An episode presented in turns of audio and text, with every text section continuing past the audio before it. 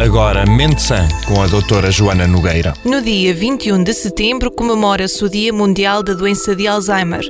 Esta doença sem cura é caracterizada pela perda progressiva de algumas funções cerebrais, nomeadamente da memória, tornando a pessoa que dela padece completamente dependente de terceiros. O programa de hoje pretende alertar para esta realidade, não esquecendo todos os cuidadores formais e informais que dela tratam. Ao longo da vida, são vários os comportamentos preventivos que podemos adotar para que o nosso envelhecimento progrida de forma saudável. Embora a doença de Alzheimer não possa ser totalmente evitada caso já esteja na nossa constituição genética, esta pode ser atrasada no que diz respeito aos seus sintomas e até mesmo possibilitando a diminuição da sua gravidade. Para isso, ao longo da vida, devemos optar por fazer exercício físico regularmente, ter uma alimentação saudável e exercitar o cérebro o mais que possível, no sentido de fortalecer as suas redes para que um dia, caso estas sejam afetadas por alguma doença neurodegenerativa, tenham maior resistência ao seu impacto.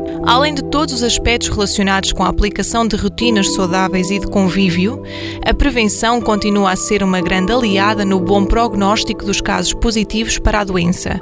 Isto significa que, idealmente, a partir dos 50 anos, todas as pessoas deviam realizar um rastreio cognitivo às funções cerebrais ditas gerais para que possam garantir que tudo está a funcionar dentro do espetável. Aos cuidadores, resta alertar para que cuidem de si próprios. Muitas vezes, estas pessoas acabam por padecer de uma doença após terem dedicado vários anos ao cuidado de alguém. Não descure o seu cansaço, nem os sinais do seu corpo e, sempre que possível, aposte no autocuidado, mesmo que isto signifique fazer uma coisa que gosta por 5 minutos.